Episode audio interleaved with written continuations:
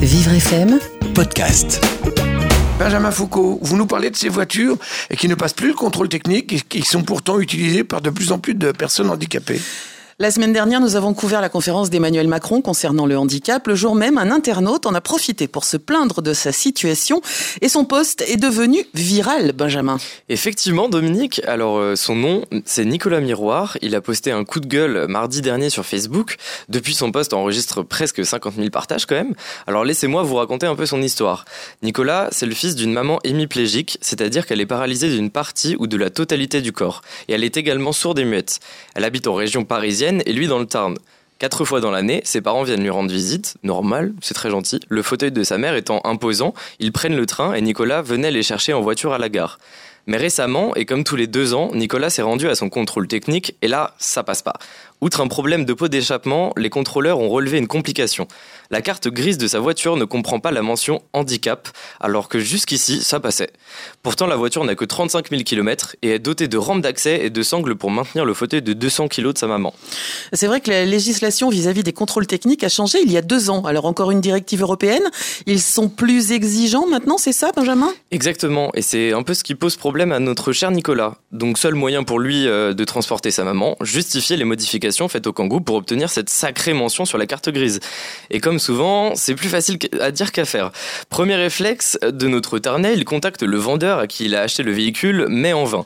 Bon, pour l'instant, c'est chiant, mais tout va bien, sauf que vous l'aurez deviné, c'est, c'est pas du tout fini, loin de là. Hein. À ce moment, Nicolas décide d'appeler la DRIL, ou la DREL, hein, je ne sais pas comment on le dit, on dira la DRIL, la Direction régionale de l'environnement, de l'aménagement et du logement. Incroyable, ils ont les moyens de l'aider.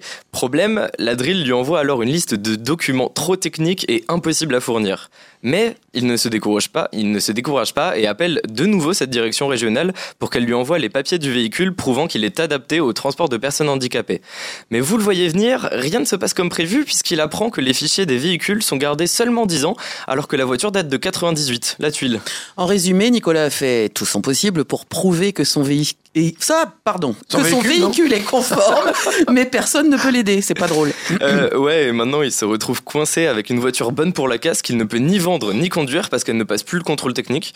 Juste, juste pour une mention sur la carte grise, hein, quand même.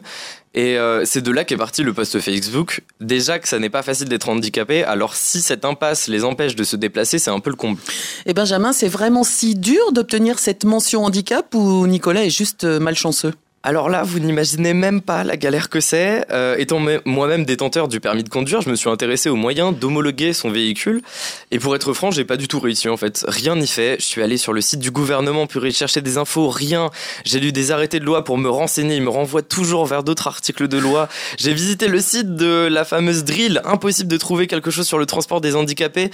La meilleure solution pour avoir un véhicule conforme aux normes, en fait, euh, bah, c'est tout simplement de le racheter. Enfin, de racheter hein, aux normes justement.